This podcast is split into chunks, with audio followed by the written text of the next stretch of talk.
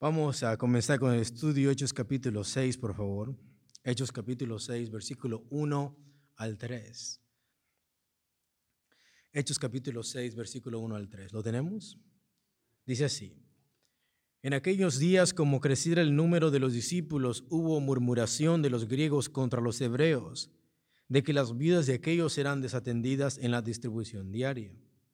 Entonces los doce convocaron a la multitud de los discípulos y dijeron, no es justo que nosotros dejemos la palabra de Dios para servir a las mesas. Buscad pues, hermanos, entre vosotros a siete varones de buen testimonio, todos juntos, llenos del Espíritu Santo y de sabiduría, a quienes encarguemos de este trabajo. Y que el Señor nos bendiga el día de hoy con la interpretación de su palabra.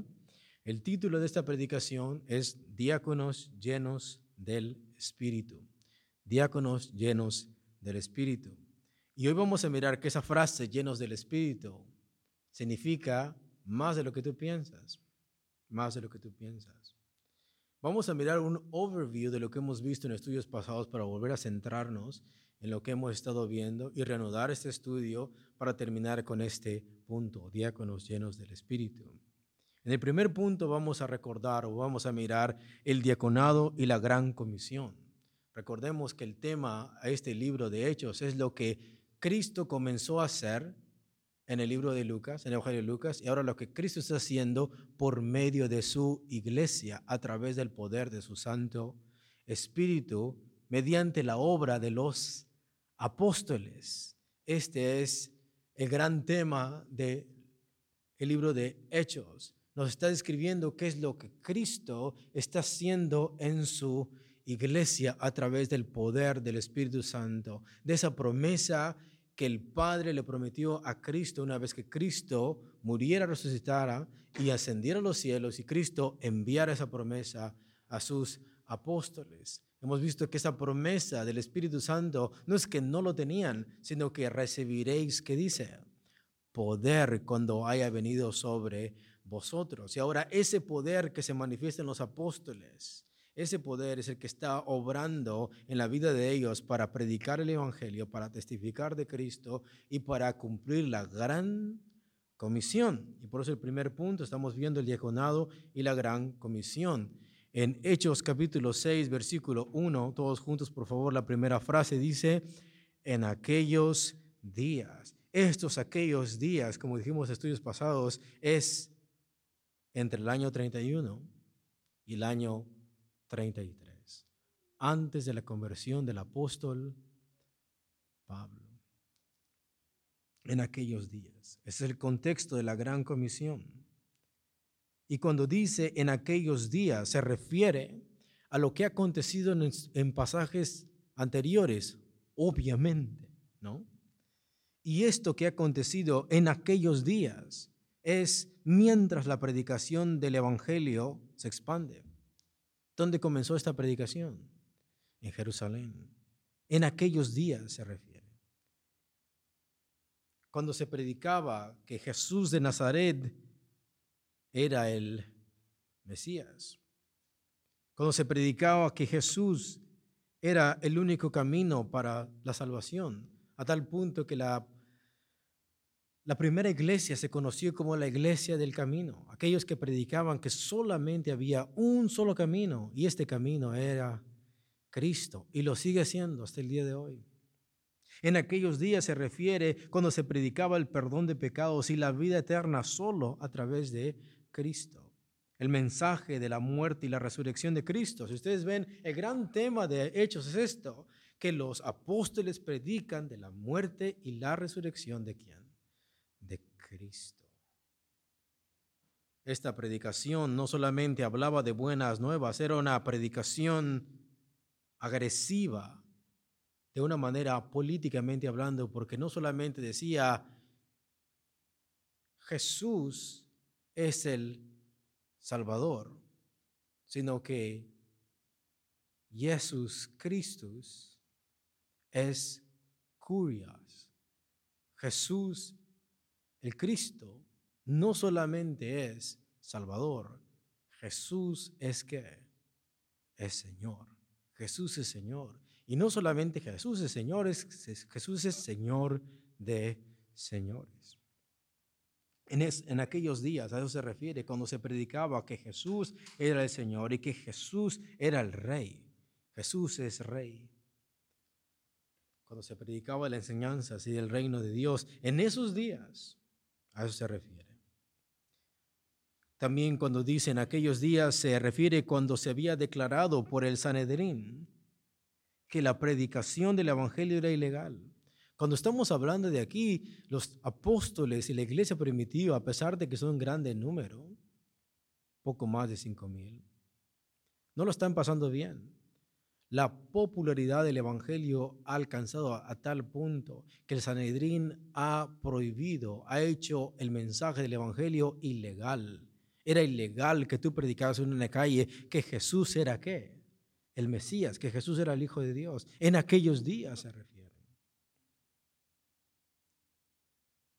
También cuando dicen aquellos días, recordemos que se refiere al capítulo previo, capítulo 5, que se refiere cuando después de que Pedro había sido arrestado, después de que Pedro había sido arrestado y había sido liberado milagrosamente por un por un ángel.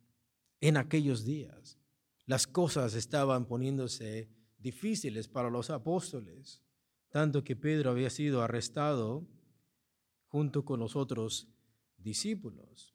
Entonces, cuando dicen aquellos días, se refiere in the midst of problems and tribulation en medio de persecución, en medio de intimidación, tanto que hace cuenta que la policía de aquel tiempo está amenazando a los apóstoles a que no prediquen más de quién, de Cristo.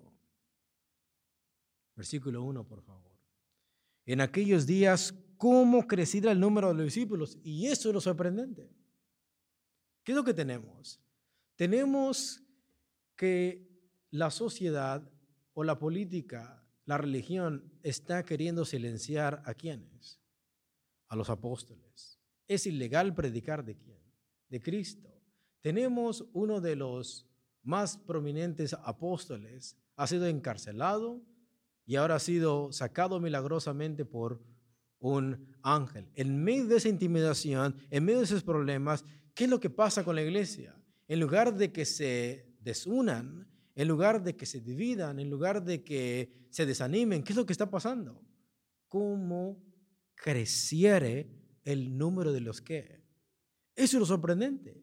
O sea, entre más persecución, entre más problemas, ¿qué es lo que hace la iglesia?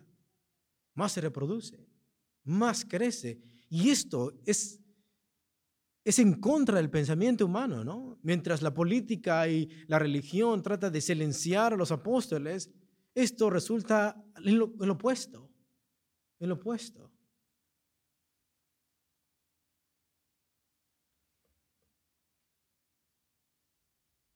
Crecen, se multiplican.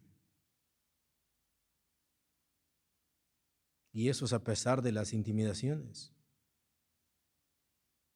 y la persecución. Los apóstoles seguían cumpliendo la gran guerra. A tal punto que, ¿qué es lo que dijeron? Juzguen ustedes. Es necesario obedecer a Dios antes que los hombres. Y así como los azotaron y así como los liberaron, ¿qué es lo que hicieron otro día? Comenzaron a predicar. Eso nos muestra la gran fidelidad que tenían por cumplir la gran comisión. Hay un testimonio de hermanos en China, donde en unas partes es ilegal tener una Biblia, o tiempos atrás, donde fueron misioneros estadounidenses y les contaron la tremenda libertad que tenemos nosotros aquí para leer la Biblia. Y entonces eh, nuestros hermanos asiáticos le dijeron, a los misioneros, americanos, ¿no? Oren por nosotros. Y entonces los misioneros evangélicos americanos dijeron, ¿qué quieres que ore por, por ustedes? Y ellos dijeron, para que nosotros estemos como ustedes, refiriéndose a la libertad. Y el americano dijo, yo no voy a orar por eso. Ustedes no tienen Biblia y se la memorizan. Nosotros tenemos al por mayor y no la leemos. Ustedes se reúnen debajo de las casas, bodegas, cuevas. Y si en una congregación aquí el viaje es de una hora, la gente no va. Ustedes, algunos caminan horas, sus servicios tardan tres o cuatro horas. Y aquí en Estados Unidos, si el servicio dura más de una hora o dos, la gente ya no vuelve. No puedo orar por eso. Y aquí vemos que está pasando lo mismo. En medio de intimidación, en medio de problemas, en medio de persecución, ¿qué es lo que le está pasando a la iglesia? Sigue creciendo. Y eso te muestra cuán grande es el poder de Dios. Que a pesar de que el hombre o la religión o la política quiera oprimir a su iglesia, más se más se multiplica. Los apóstoles seguían cumpliendo la gran comisión y el Señor seguía haciendo su obra en ella. Porque esa fue la promesa. Yo voy a estar con ustedes hasta el fin de qué? Hasta el fin del siglo. Y recibiréis poder cuando haya venido sobre vosotros. Ese es el contexto. En aquellos días cómo crecer el número de los discípulos. Punto número dos, el problema interno. Versículo 2. Versículo 2 dice, entonces los dos se convocaron a la multitud de los discípulos y dijeron, no es justo que nosotros dejemos la palabra de Dios para servir a las mesas. En el segundo punto estamos mirando el problema interno. ¿Cuál es el problema? Que existe una murmuración. Y esta murmuración es por el rápido crecimiento de la iglesia y la expansión del reino de Dios. Vemos que el contexto es este, cómo creciera el número de, de los discípulos. Luego la murmuración que surge es por el rápido crecimiento de la iglesia. O sea, lo que Lucas aquí nos está mostrando no es que solamente hay problemas internos en la iglesia, sino que los hay por el tremendo crecimiento por la tremenda rapidez en cómo el Evangelio se va expandiendo. O sea, sin más personas no hay que, no hay problema. Pero la razón es de que el Evangelio se está expandiendo tanto que no solamente Cristo está alcanzando a judíos hebreos de habla hebrea, sino que ahora el Evangelio ha alcanzado a los de habla griega, aquellos que tenían un pensamiento más helenizado, una forma más greco-romana de pensar. Ahora, estas personas también han sido alcanzadas por el poder de qué?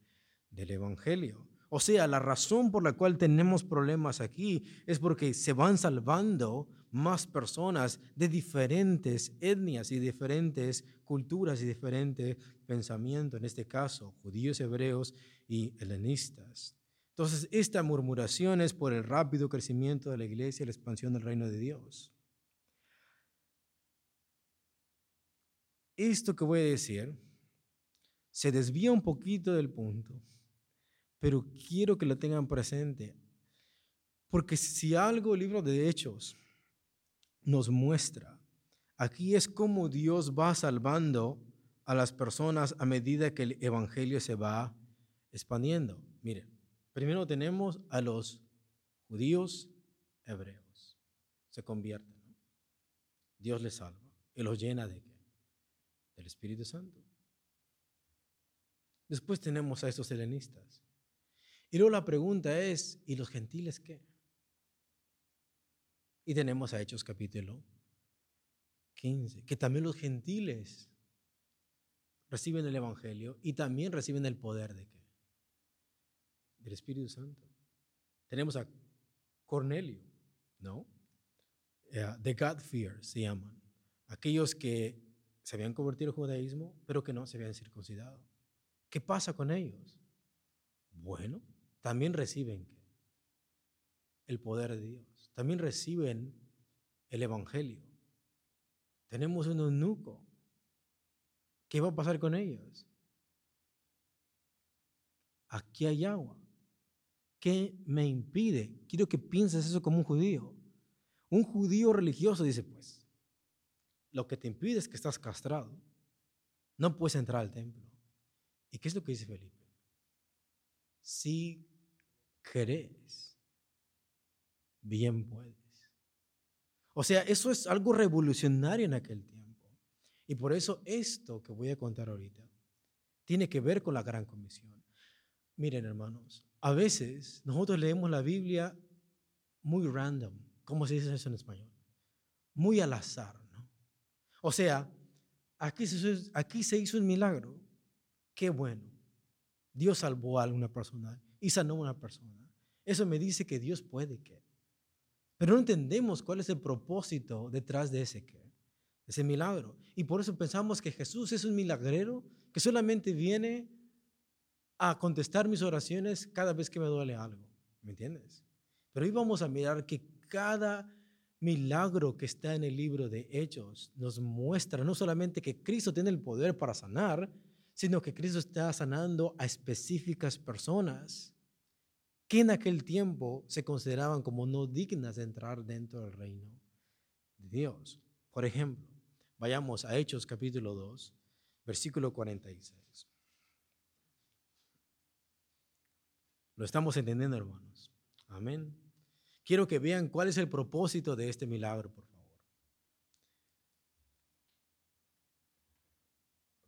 ¿Lo tenemos? Dice así. Y perseverando unánimes cada día, ¿dónde? A ver, tenemos la llegada de la llenura del Espíritu Santo en Hechos capítulo 2, ¿verdad? ¿Y ahí cuántos se convierten? Como tres mil, ¿verdad? Como tres mil. Personas que dieron su vida a Cristo y que fueron llenas del Espíritu Santo. ¿Estamos entendiendo ahí? Y aquí tenemos que la primera iglesia, la iglesia primitiva, no tenía problemas de entrar a dónde? Al templo. Y dice, y perseverando unánimes cada día en el templo. ¿Por qué? Porque eran judíos. Los judíos tenían acceso a dónde? Al templo. Quiero que me sigan aquí. Esta es, esta es la lógica de Lucas aquí. Entonces tenemos las personas que venían al día de Pentecostés a adorar a dónde? en el templo. Y esas personas se quedan. Se convierten, son llenas del poder de Dios, aceptan a Jesús como el Mesías. Y ahora esas personas que vinieron de muchos lugares, de todas las naciones bajo el cielo. Ahora en lugar de que se regresen, se quedan para ser discipulados por quienes? A los apóstoles. Quiero que aprendan esto. Entonces la gente de ahí, de Jerusalén, de Judá, así decirlo, miran que estos hermanos se han quedado para recibir enseñanza. Pongamos atención. Ellos tenían en mente solamente llegar al día de Pentecostés y regresarse a sus que. Pero no pasó así. Ahora han recibido a Jesús y lo han confesado como su Señor y su Salvador. Las provisiones que tenían se les comienza a acabar. Y muchos de ellos, en lugar de regresarse a sus lugares, decidieron quedarse ahí y comenzó a faltar. Y por eso muchos vendían sus propiedades, de modo que nadie tuviese necesidad. Nunca te has preguntado de esas tres mil personas, ¿de dónde salieron? Bueno, de eso. Ellos vienen a adorar el día de Pentecostés, vienen de muchos lugares, ahora se quedan aquí. Y al quedarse ahí, las provisiones que tienen se les acaban. Y ahora los judíos cristianos que se han convertido al cristianismo que tienen dinero comienzan a, vender sus propiedades para que ellos sigan teniendo ese discipulado y tengan algo que comer.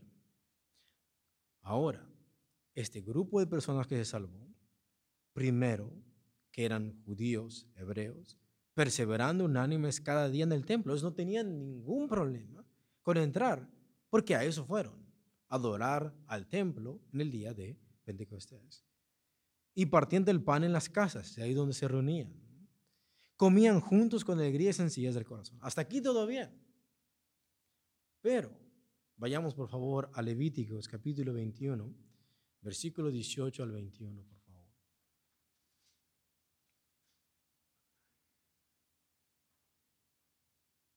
Levíticos capítulo 21, versículo 18 al 21.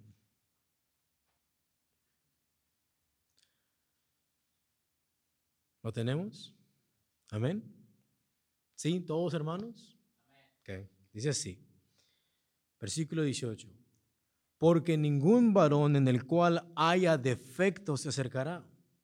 ¿Lo escuchaste? ¿Qué persona no se puede acercar al templo? Personas que tengan defecto. Varón ciego, o cojo, o mutilado, o sobrado, o varón que tenga quebradura de pie o rotura de mano, o jorobado, o enano, o que tenga nube en el ojo, o que tenga sarna, o empeine, o testículo magullado. Ningún varón de la descendencia del sacerdote Aarón, en el cual haya defecto, se acercará para ofrecer las ofrendas encendidas para Jehová. Hay defecto en él, no se acercará a ofrecer el pan de su eso nos mostraba en el Antiguo Testamento qué es lo que Dios demandaba de nosotros. ¿Cómo te puedes acercar a Dios? Y tienes que ser que perfecto. Tienes que venir entero. Ahora vayamos a Hechos capítulo 3, versículo 1 al 8.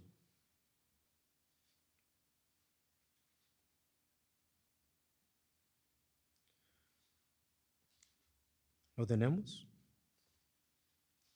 ¿Dónde perseveraban los primeros cristianos? En el templo. O sea, ellos tenían acceso al templo porque eran judíos, hebreos, que tenían el acceso a adorar ahí. Pero ahora mire lo que dice Hechos 3, del 1 al 8. Pedro y Juan subían juntos al templo a la hora novena, la de la oración, y era traído un hombre cojo de nacimiento, a quien ponían cada día la puerta del templo. ¿Podía entrar? No. Que se llamaba la hermosa, para que pidiese limosna de los que entraban en el templo. Este cuando vio a Pedro y a Juan que iban a entrar en el templo, les rogaba que le diesen limosna. Pedro con Juan, fijando en él los ojos, le dijo, míranos. Entonces él estuvo atento, esperando recibir de ellos algo. Mas Pedro dijo, no tengo plata ni oro. ¿Lo entiendes? Pedro le podía dar plata, Pedro le podía dar oro, pero eso no lo hacía entrar a dónde? Al templo.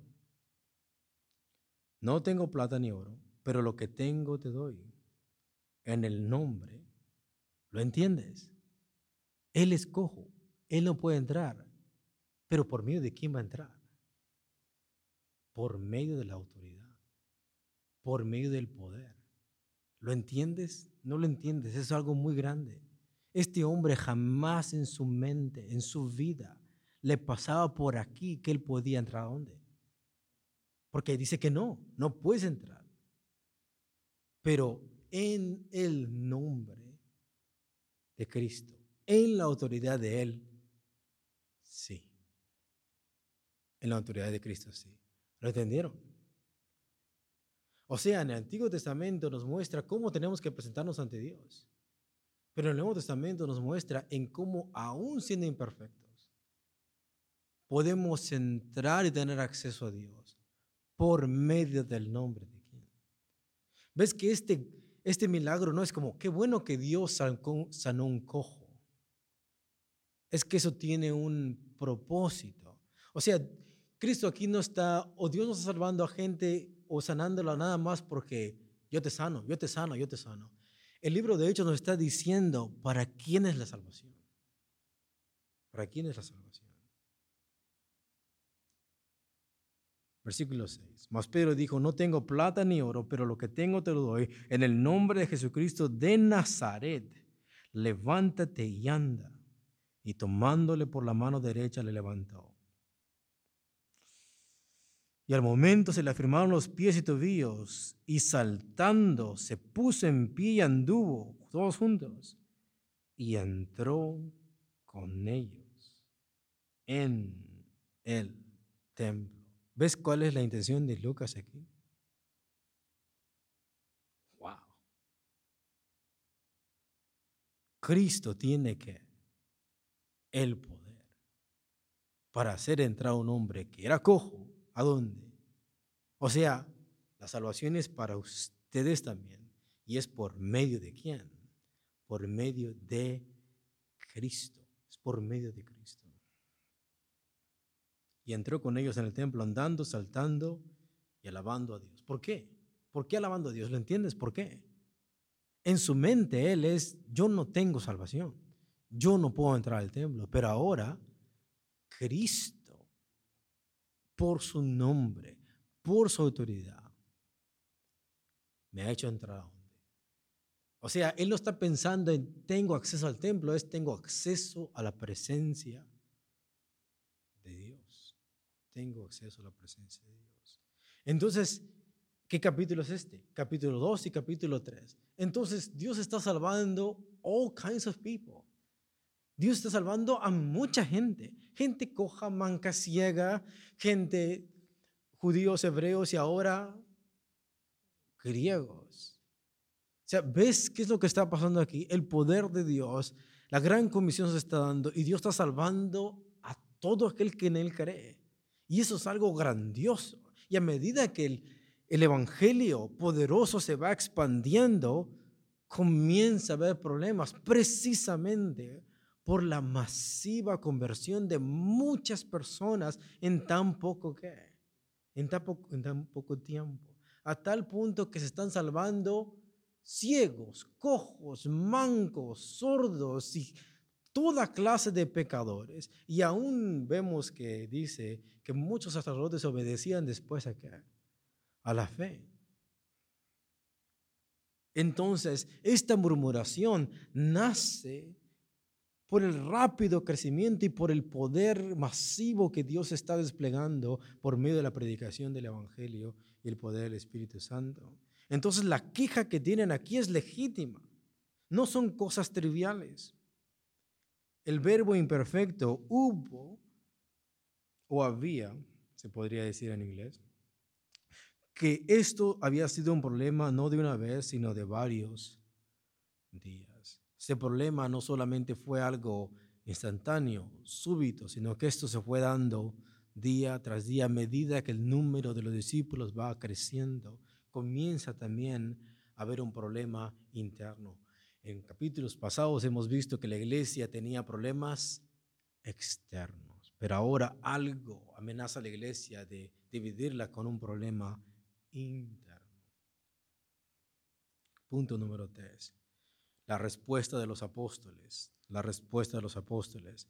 Entonces los doce convocaron, versículo 2, entonces, del capítulo 6, entonces los doce convocaron a la multitud de los discípulos y dijeron, no es justo que nosotros dejemos la palabra de Dios para servir a las mesas. Cuando hemos dicho aquí que dice no es justo, se refiere a las dos maneras. No es justo desatender las dos cosas. Es pecar contra Dios desatender una de dos cosas. No es justo desatender la palabra y no es justo que las mesas se queden sin que sin ser servidas. Y por tanto, ambas cosas tienen que ser suplidas por quienes? Por la iglesia, tanto la predicación y tanto el servicio a los demás. Es desobediencia a Dios el desatender una de esas dos cosas. Las dos cosas son necesarias y no solamente una. La iglesia necesita más que buenos predicadores o una buena exposición de la palabra, también necesita de servidores y edificadores que guarden el orden, la organización, la unidad y suplan necesidades prácticas de la iglesia. La iglesia necesita la palabra de Cristo y el servicio de Cristo. La iglesia necesita más que predicar, la iglesia necesita servir y servir como Cristo. Y vemos que entonces la ordenación de los diáconos fue porque los apóstoles no querían abandonar su llamado principal. Este no es justo, lo están diciendo los apóstoles, porque ellos no quieren desatender su llamado principal, que es la predicación y la oración. Es para que ellos atendieran su llamado principal. Vemos el fervor de los apóstoles, que ellos desean seguir cumpliendo la gran comisión. Para que su devoción fuera la predicación y la oración congregacional. Ellos están preocupados de que ellos al momento de tener sus servicios, ellos desean orar por la vida espiritual de los creyentes, por los enfermos, porque ellos velan por sus almas, por los viajes evangelísticos, por las misiones pastorales, para preparar sermones y la enseñanza. Si ellos comienzan a atender de estas cosas, no van a tener tiempo para tener oraciones congregacionales y tampoco para poder liderar y gobernar iglesia. Punto número cuatro, la participación de la iglesia, versículo 3. Buscad pues, hermanos, entre vosotros a siete varones de buen testimonio, llenos del Espíritu Santo y de sabiduría, a quienes encarguemos ese trabajo. Hemos dicho que es responsabilidad de la iglesia buscar a personas adecuadas para ese trabajo. Le corresponde a la iglesia mirar el testimonio de aquellos que van a servir dentro de la congregación. La iglesia debe de preocuparse por buscar a personas, escúchenlo bien. La iglesia debe preocuparse por buscar a personas para el diaconado, buscando cualidades internas de buen testimonio. Y vamos a mirar qué significa eso en este contexto. De buen testimonio. Cualidades internas, llenos del Espíritu Santo. Vamos a mirar hoy qué significa eso y de sabiduría. Todas esas cualidades, ninguna son, son externas, todas son ¿qué? Internas. Buscar cualidades internas y no superficiales.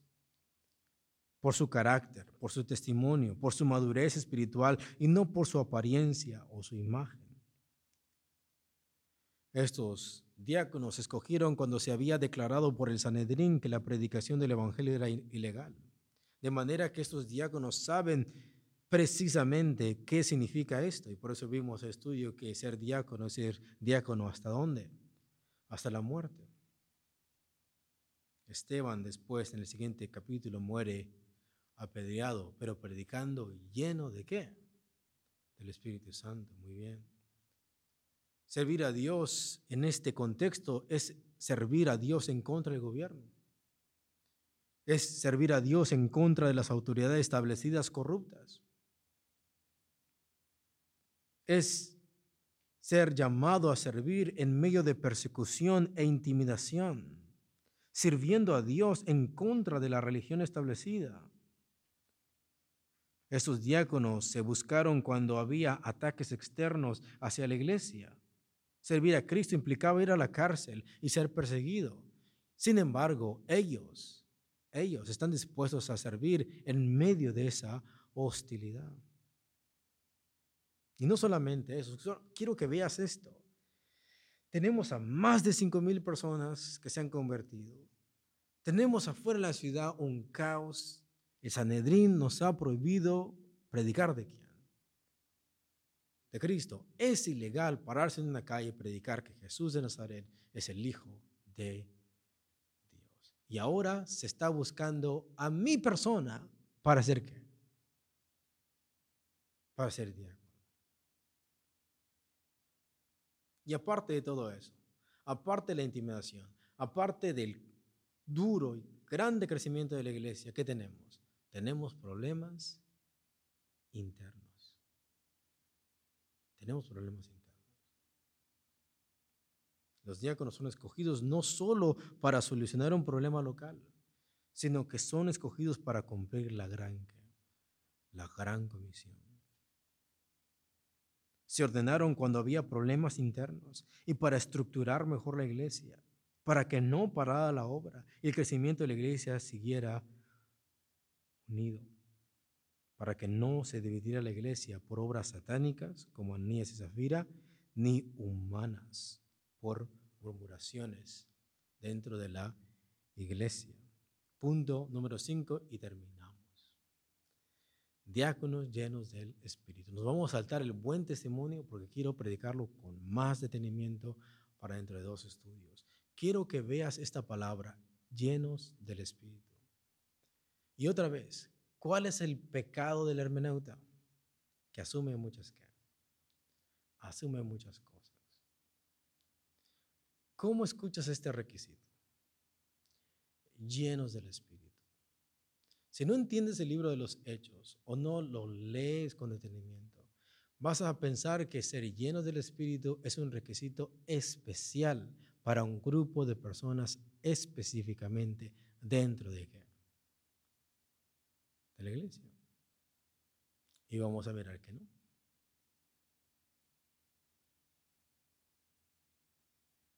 Mira lo que dice versículo 3. ¿Lo tenemos? Buscad pues hermanos entre vosotros. Buscad pues hermanos de entre vosotros. A siete varones de buen testimonio, llenos del Espíritu Santo y de sabiduría, a quienes encarguemos de este trabajo. Primero, para interpretar bien este texto, tienes que ver que las cualidades y requerimientos que están poniendo quienes, los apóstoles, esas cualidades, esos requerimientos son dados por los apóstoles de acuerdo a la labor, a la labor que van a desempeñar los diáconos. Porque dice, a quienes encarguemos de este trabajo. Luego, el buen testimonio tiene que ver con este trabajo. Llenos del Espíritu Santo tiene que ver con este trabajo. De sabiduría tiene que ver con este trabajo. ¿Me está siguiendo aquí? Quiero que, que, pongamos atención porque es importante. Este mandamiento o esta cualidad, síganme, no es un mandamiento. Si algo vas a notar hoy, que sea esto. Este requerimiento, esta cualidad, llenos del Espíritu Santo, no es un mandamiento, no es un requisito exclusivo. ¿Sabes qué significa eso? Only them, just them, or is required only for them. No es un mandamiento, no es un requisito exclusivo. O sea, los demás pueden no estar llenos, pero ellos sí tienen que estar llenos. Eso es una mala lectura del libro de Hechos. Te voy a decir por qué.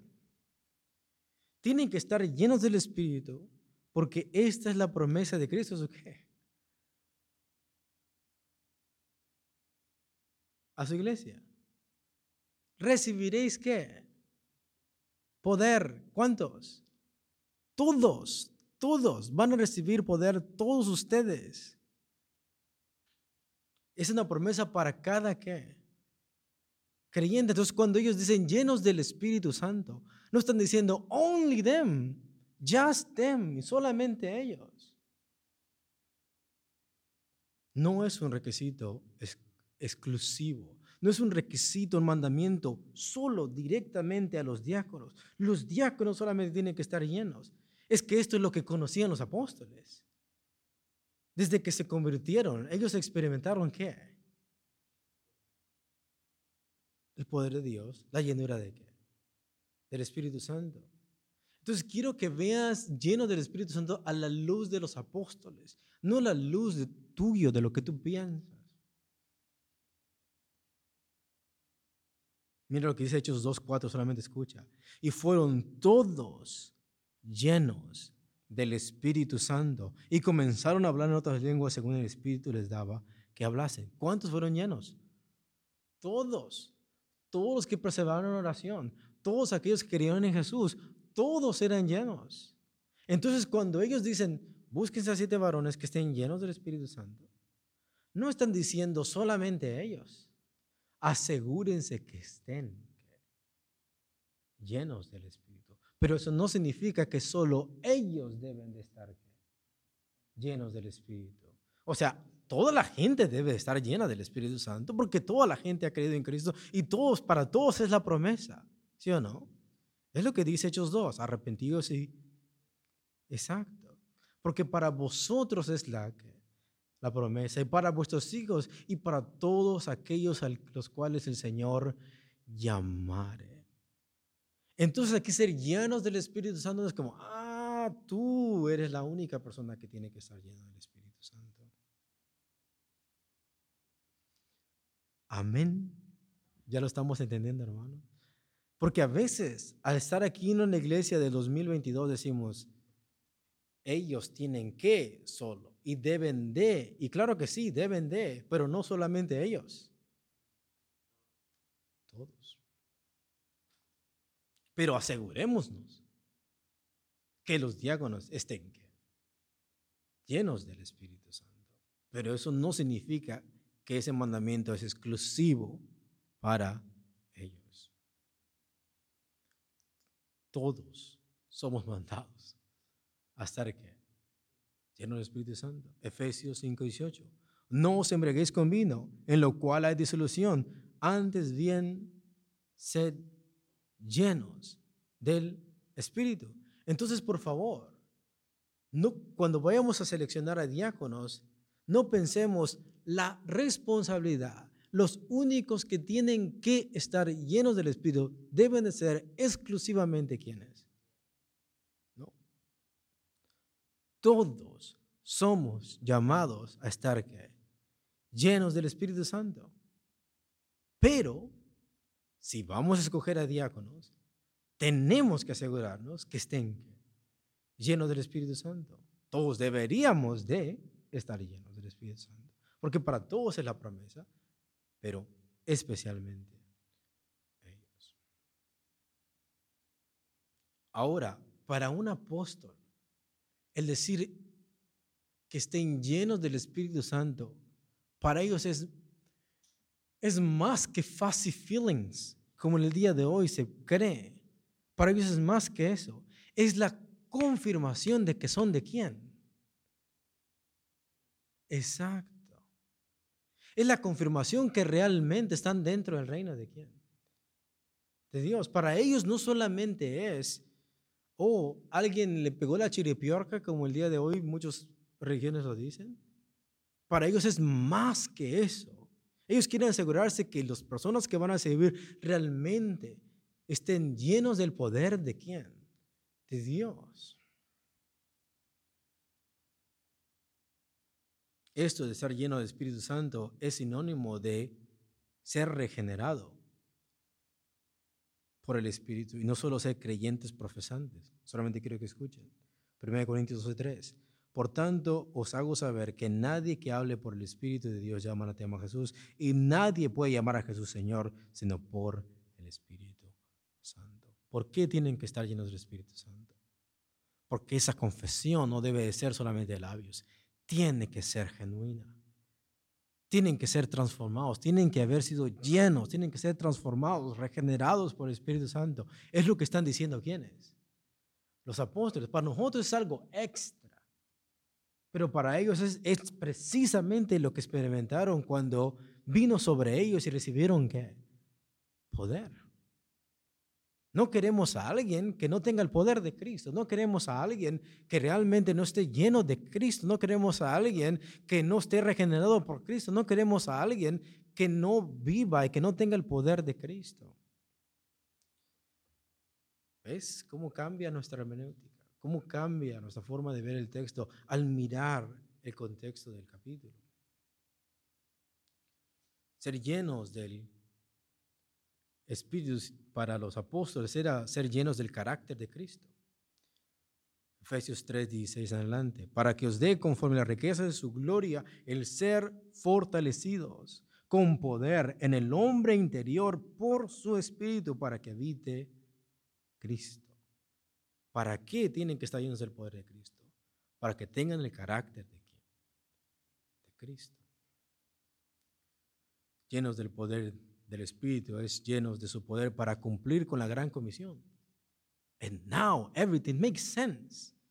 No es que estén llenos de emociones y que salten, ni brinquen, ni hagan cosas raras, sino que estén llenos del poder de Dios para que sigamos avanzando, ¿qué?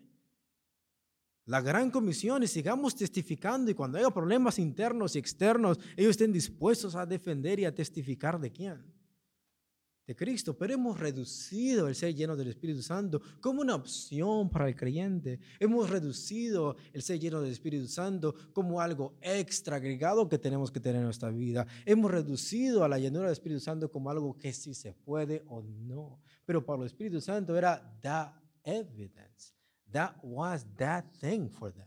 Porque todo lo que han hecho desde el capítulo 1, 2, 3, 4 y 5 y 6 ha sido gracias a la llenura de quién? Luego vamos a, vamos a imponer la mano a personas que van a servir en la congregación para que se encarguen del trabajo. They have to be filled. Tienen que estar llenos del Espíritu Santo. Eso nos muestra ellos cuántos confiaban, cuánto ellos depositaban su fe, no en sus fuerzas, sino en quién. en Cristo. Era todo bajo su poder. Era todo bajo su fuerza. Era todo bajo su guianza. Todo bajo su gobierno. Nada ellos era de ellos. Mira lo que dice Hechos 1.8. Pero recibiréis poder cuando haya venido sobre vosotros el Espíritu Santo y me seréis testigos en Jerusalén, en toda Judea, en Samaria y hasta lo último de la tierra. Hechos 4:31, cuando hubieron orado, el lugar que estaban congregados tembló y todos fueron llenos del Espíritu Santo y hablaban con fervor, de nuevo atrevimiento, poder, fortaleza, libertad, franqueza, la palabra de Dios. Para eso tenían que estar llenos del Espíritu Santo.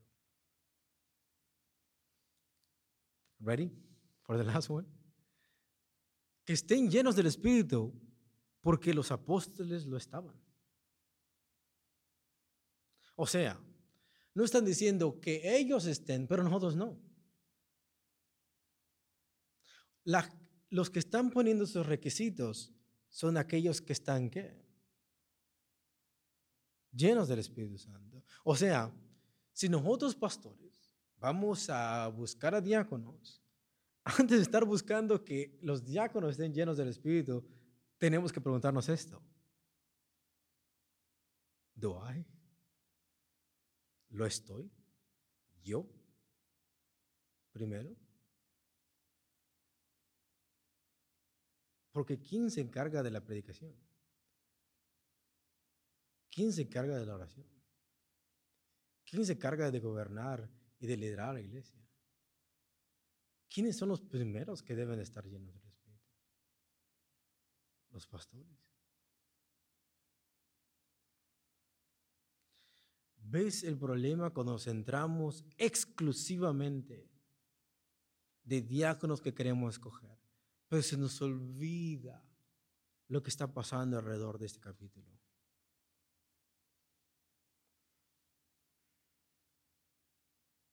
Es algo que los apóstoles requieren y han experimentado. Ellos mismos están llenos del Espíritu Santo. Pedro, ¿cómo se levantó? Lleno del Espíritu Santo. Y Esteban al predicar, lleno del Espíritu Santo. Y otra vez, este pasaje no solamente habla entonces a diáconos, sino a pastores también.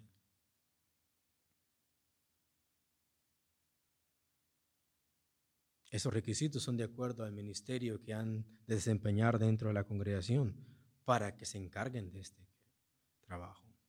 Escúchalo. Solo Dios da el poder. Y solo con el poder de Dios se puede servir a su, a su iglesia. Ha pasado este versículo de ser un versículo legalista que andamos buscando que la gente se porte bien, lo cual deben de hacerlo pero ha pasado esa interpretación a mirar that we don't have to rely in our own strength. That's the whole point of the book of Acts. You don't trust in your own strength, in your own power. but totally in the power of God. Es el poder de Dios y por tanto tenemos que buscar a personas que no estén dependiendo de sus fuerzas, sino que estén llenos de qué? Del poder de Dios. Yo dependo así del poder de Dios o estoy haciendo todas las cosas by my own power.